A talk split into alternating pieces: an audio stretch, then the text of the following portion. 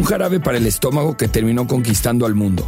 Una botella que se volvió más famosa que Mickey Mouse y un ilustrador que reinventó a Santa Claus. Todas estas historias son parte de una misma, la del refresco que cambió la manera de consumir y relacionarse con un producto. Una bebida que logró convertirse en un idioma universal a través de su marca. Hoy descubriremos las casualidades que hicieron posible el éxito más grande de la industria refresquera. Así es, el de Coca-Cola. Hola, soy Pepe Saga, constructor de marcas, amante de saber el origen de las cosas y hasta dónde llegan. Bienvenidos a Éxitos por Casualidad, el podcast que revela las casualidades que provocaron los éxitos mercadológicos más importantes de la historia. ¿Listos? Empecemos. Conozcamos primero el origen de esta bebida que se convirtió en un sinónimo de fiesta, celebración, familia, felicidad Y hasta de Navidad. La historia de Coca-Cola arranca hace 132 años en el pequeño laboratorio del farmacéutico John S. Pemberton, quien quería crear un jarabe contra los problemas de digestión y que además aportase mucha energía. Seguro consiguió lo segundo, pues incluso se llegó a decir que en la fórmula inicial había un porcentaje de cocaína, algo que la compañía siempre ha negado. La farmacia Jacobs fue la primera en comercializar el preparado a un precio de 5 centavos el vaso, vendiendo unos 9 cada día. Era solo el inicio de una historia que ha convertido a Coca-Cola en la bebida más famosa del mundo. Lo cierto es que Pemberton no tardó en darse cuenta que la bebida que había creado podía ser un éxito. Su contable, Frank Robinson, fue quien ideó la marca y diseñó el logotipo. Había nacido Coca-Cola. Pero momento, hagamos una pausa aquí. ¿Se dan cuenta cómo la casualidad tocó la puerta de Pemberton? Un jarabe se vuelve una bebida exitosa. Eso no pasa todos los días. Y pues sí, a todos nos puede tocar la puerta la casualidad, pero no a todos El éxito. Así le sucedió a nuestro farmacólogo, quien decidió vender su marca. Sí, como lo escuchan, la vendió sin haber despegado. Si tan solo hubiera tenido la visión para ver a dónde podría llegar su marca, La historia sería diferente. En 1888 el doctor Pemberton vendió su parte de la propiedad de la receta de Coca-Cola a Asa Candler. En 1891, Candler compró y controla la propiedad total de la receta de Coca-Cola. Y en 1892, Candler con socios formó una corporación llamada la Compañía Coca-Cola. El negocio siguió creciendo y en 1894 la primera planta de fabricación de jarabe fuera de Atlanta fue inaugurado en Dallas. Apenas habían pasado 11 años desde su creación en una farmacia cuando en 1897 Coca-Cola salía por primera vez de los Estados Unidos. Dos años después, se firmaba el primer acuerdo para embotellar Coca-Cola en todo el territorio estadounidense, marcando las bases del modelo de negocio de la compañía para todo el mundo.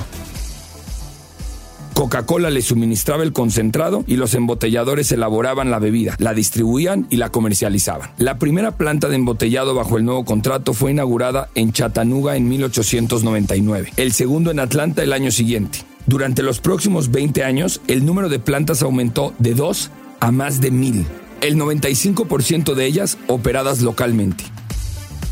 A medida que el negocio fue creciendo, el desarrollo de la maquinaria de envasado de alta velocidad y el transporte fue cada vez más eficiente. Se habilitaron las embotelladoras para servir a más clientes con más productos. Hoy en día, el sistema de embotelladores de Coca-Cola es la red de producción y distribución más extensa en el mundo.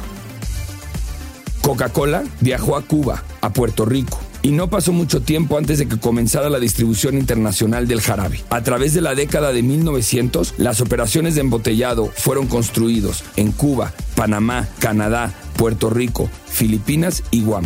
En 1920, una empresa de embotellado comenzó a operar en Francia como el primer embotellador de Coca-Cola en el continente europeo.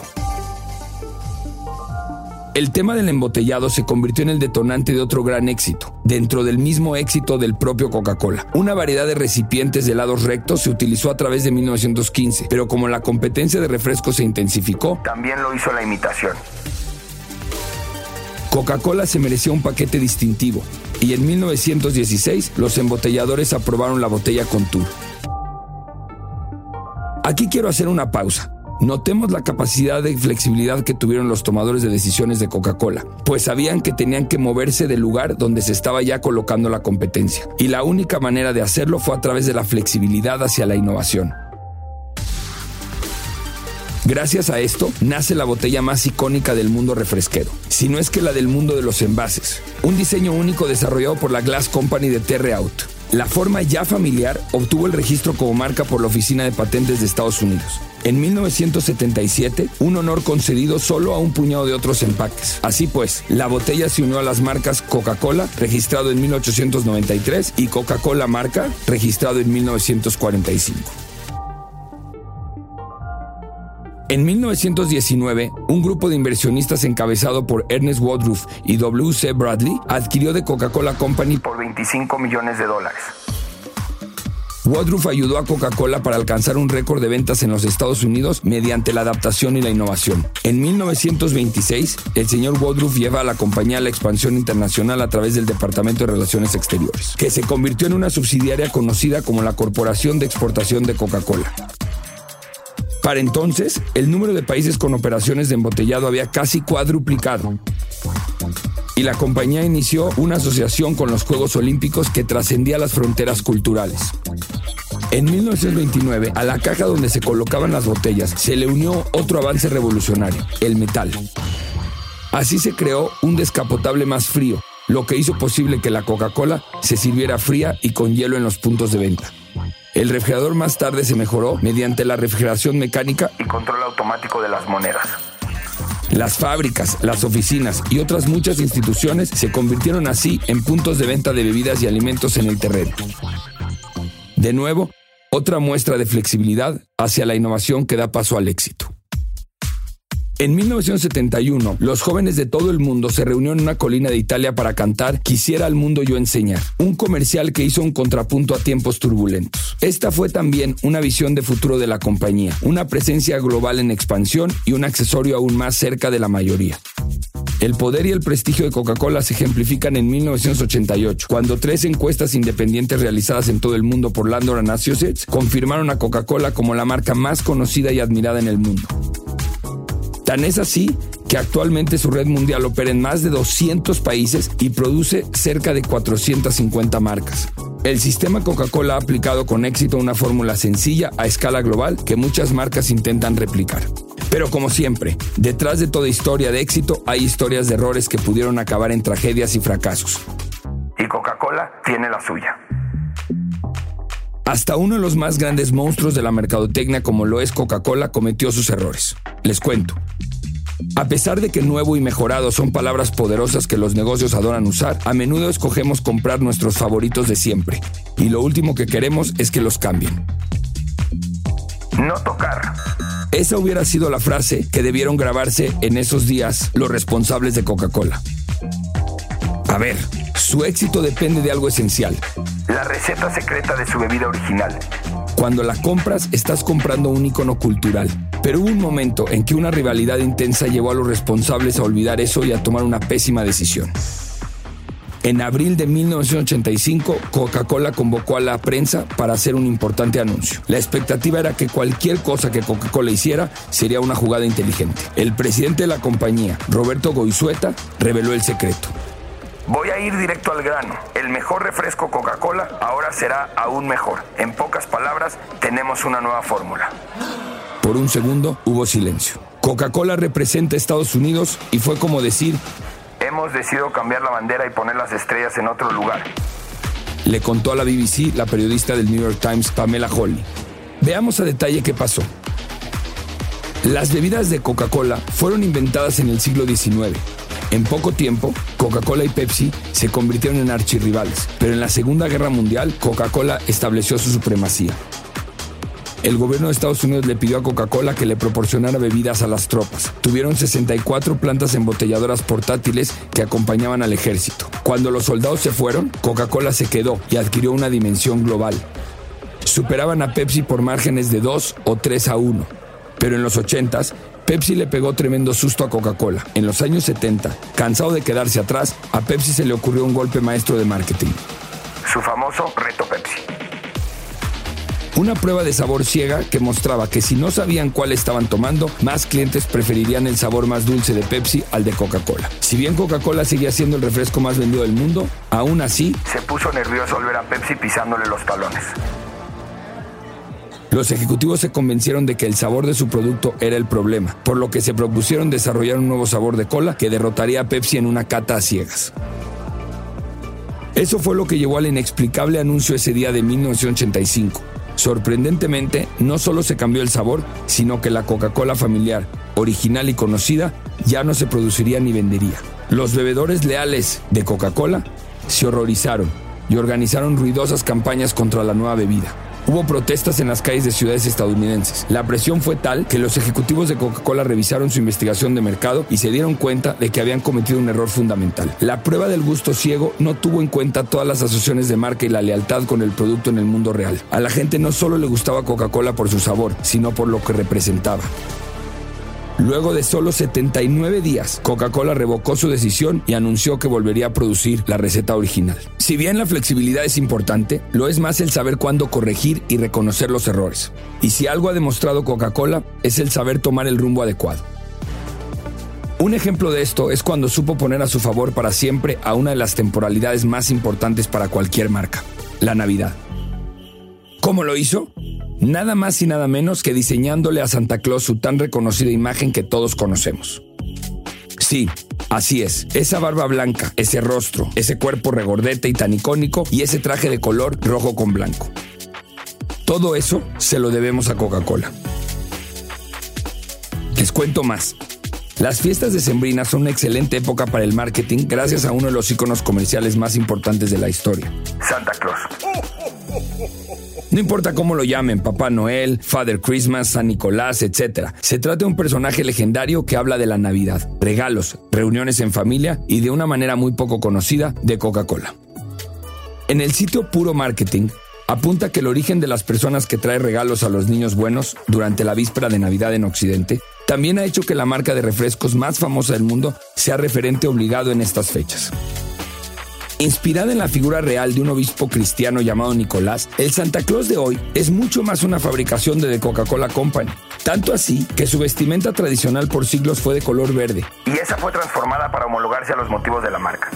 Esto sucedió en 1931 cuando Coca-Cola lanzó una campaña de publicidad navideña que se centraba en un Santa Claus con los colores corporativos blanco y rojo. Pero ¿cómo llegó Coca-Cola a rediseñar a Santa Claus? Una de las primeras ilustraciones de Santa Claus que se acerca a la interpretación actual que le damos al personaje se dio en 1862, cuando el caricaturista de la Guerra Civil estadounidense, Thomas Nast, dibujó un pequeño duende que apoyaba a los soldados de la Unión en Navidad. Esta imagen serviría de base para la campaña posterior de Coca-Cola. Según el sitio oficial de la compañía, empezó a utilizar al personaje en la década de 1920 en la publicidad de revistas como The Saturday Evening Post, Ladies Home Journal, National Geographic, The New Yorker, entre otras. Y utilizaban una imagen mucho más severa de San Nicolás. La razón de estas campañas era cambiar la idea de que Coca-Cola era una bebida para clima cálido, por lo que decidieron lanzar una estrategia con el eslogan La sed no conoce temporada. En 1930, el artista Fred Misen pintó un santa bebiendo una botella de Coca-Cola en una tienda departamental una imagen que fue reproducida en los anuncios impresos de la temporada navideña de 1930. Tal fue su éxito que la agencia de publicidad de Coca-Cola de Arcy y en especial el ejecutivo Archie Lee decidieron utilizar este símbolo en 1931 y en los años sucesivos. La transformación al Santa actual fue producto del artista sueco Hadon Sundblom, quien por encargo de la empresa cambió la imagen tradicional y más piadosa del folclore cristiano en la del Papá Noel de nuestros días. Quien por encargo de la empresa cambió la imagen tradicional y más piadosa del folclore cristiano en la del Papá Noel de nuestros días. El pintor tomó como modelo a un vendedor jubilado amigo suyo de nombre Lou Prentice, para quitarle a San Nicolás los rasgos tipo gnomo que había ganado en las tradiciones irlandesas y bretonas. Lo hizo más alto, de rostro más grueso y bondadoso, y ojos alegres. Sundblom se inspiró en el poema The Night Before Christmas de Clark Moore para crear sus escenas y siguió haciendo retoques a su modelo durante los 33 años posteriores para luego incorporar a sus hijos y nietos en las imágenes del personaje. Cuando la edad se lo permitió, aprovechó su parecido personal con Santa para convertirse en su propio modelo. El artista falleció en 1976. Coca-Cola produjo muñecos de peluche, merchandising, juguetes, óleos y distintos anuncios con las imágenes de Zumblom, que hasta la fecha son objetos de colección y forman parte del stock del Museo de la Ciencia e Industria de Chicago, del Louvre de París, del Royal Ontario Museum en Toronto, los almacenes están en Tokio, las tiendas de Estocolmo y por supuesto de archivos de Coca-Cola. Los cuadros que el artista pintó entre 1931 y 1966 fueron utilizados en todas y cada una de las campañas navideñas de Coca-Cola alrededor del mundo. Incluso hoy en día siguen siendo referente obligado para la industria. Tal fue el éxito de esta campaña que hasta la fecha este Santa Claus es un icono de la cultura occidental y de las fiestas no religiosas de la temporada. Si bien el éxito de Coca-Cola empieza por la casualidad de que un jarabe para la digestión resultó deliciosamente adictivo, también debemos darle el crédito a las personas que decidieron correctamente el camino que debía tomar la marca. Y esto solo se puede lograr si se pone en práctica la flexibilidad. Y es que actualmente una empresa sin flexibilidad está acabando su propia tumba, porque el entorno en el que se mueven las empresas es altamente competitivo y es necesario adaptarse a nuevos escenarios para tener una mejor posición competitiva. La flexibilidad empresarial brinda herramientas ideales para competir en el mercado de hoy y según la RAE, flexible es estar susceptible de cambios o variaciones según las circunstancias o necesidades. Y en el mercado actual, esta debe ser una cualidad de cualquier empresa. Más aún cuando el hito digital transformó en todo sentido la manera como perciben las cosas los stakeholders. Todos entendemos que en general algo es flexible si presenta capacidad de cambio o adaptación ante condiciones externas. Pasando esta idea al ámbito de las organizaciones, la flexibilidad se refiere a las capacidades de una organización para responder eficazmente a un entorno competitivo, cambiante. Por tanto, el tiempo que mantiene o mejora su posición competitiva. Eso explica la docente Eva Rimbaud de la Universidad Oberta de Cataluña. ¿De qué hablamos cuando hablamos de flexibilidad empresarial? No existe una sola definición o forma de asumirla. Por eso, para entender esta tendencia es necesario comprender sus múltiples formas. A continuación las detallo mejor. La flexibilidad estratégica hace referencia a la capacidad de la empresa para adaptarse a la participación en el mercado. Es el punto de vista de la alta dirección y la disposición para responder con rapidez a los cambios en el entorno y así mantener una ventaja competitiva. La flexibilidad organizativa o estructural hace referencia a la posibilidad de reorganizar o reestructurar la organización, tareas, procesos o canales de comunicación internos de la empresa en pro de las condiciones actuales del entorno. La flexibilidad productiva hace referencia a la capacidad de adaptación de la producción sin incurrir en costos elevados. Se orienta a la capacidad de producir nuevos productos, de cambiar la proporción de cada producto dentro de la producción total y de variar el volumen de producción según las necesidades del mercado. Es flexibilidad haber convertido un jarabe para la digestión en la bebida que más se consume en el mundo. La flexibilidad laboral hace referencia a la adecuación eficiente de los recursos humanos disponibles para cumplir con la demanda de mercado y los objetivos de la empresa. Es sacar el mejor provecho de ese recurso sin vulnerar las condiciones de trabajo. Después de entender cada una, es importante comprender también para qué sirve o cuáles son aquellos beneficios que traen consigo las empresas flexibles. El primero es la eficiencia. La eficiencia redefine continuamente las políticas de la empresa, ayuda a identificar nuevas y mejores maneras para hacer las cosas y fomenta la innovación. Con el tiempo se volverá más eficiente, lo que significa ganancias más altas y bajos costos. La segunda es la competitividad. Una organización rígida y mecánica no se puede adaptar y falla cuando se producen los desafíos. Una organización flexible responde al cambio al crecer, reconoce el cambio como inevitable y aprende a usarlo para maximizar la competitividad. La construcción efectiva de equipos es la tercera. Una estructura flexible de la gerencia capitaliza las fortalezas de su fuerza laboral. El resultado es un equipo lo suficientemente flexible como para manejar varios desafíos, haciendo que toda la organización sea más efectiva. Un gerente rígido, por otro lado, trata de meter clavijas cuadradas en agujeros redondos, forzando a los empleados a realizar cosas en las cuales no son expertos. La cuarta son los horarios flexibles. Las organizaciones flexibles les dan a los empleados más opciones, facilitándoles tener vidas personales gratificantes y cumplir sus compromisos. Por ejemplo, Permitir un trabajo a distancia o implementar un horario laboral flexible es bueno para aquellos que tienen familias u otras responsabilidades exigentes. Tales facilidades fomentan la lealtad, facilitando retener a empleados de calidad. El mayor beneficio de la flexibilidad empresarial es obtener la mejor posición competitiva en su mercado específico. Adoptar esta cultura de flexibilidad permite anticiparse a futuros escenarios y moldear la empresa con todos sus recursos de acuerdo con esa atmósfera.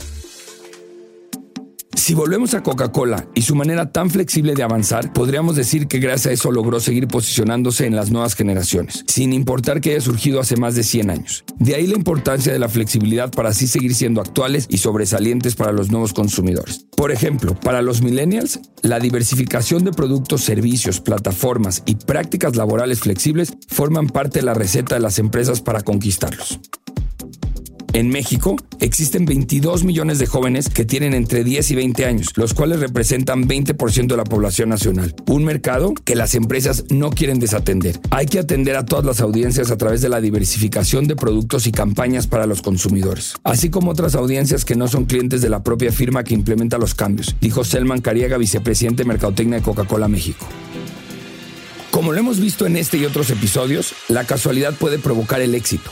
Pero hacer que este sea duradero y en constante crecimiento, Eso depende de otros factores, que si los perdemos de vista, podríamos estar perdiéndonos la oportunidad de convertir un jarabe para la digestión en una receta que cambie las bebidas, la Navidad y al mundo entero. Porque las casualidades nunca dejarán de ocurrir. es mejor estar preparados para aprovecharlas. Los esperamos en nuestro siguiente capítulo. Yo soy Pepe Saga y esto fue Éxitos por casualidad.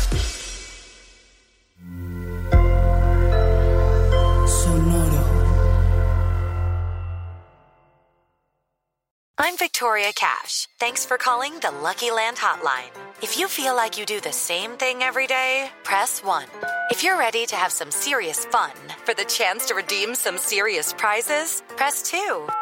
We heard you loud and clear. So go to LuckyLandSlots.com right now and play over 100 social casino-style games for free. Get lucky today at LuckyLandSlots.com. Available to players in the U.S., excluding Washington and Michigan. No purchase necessary. VGW Group. Void prohibited by law. 18 plus. Terms and conditions apply.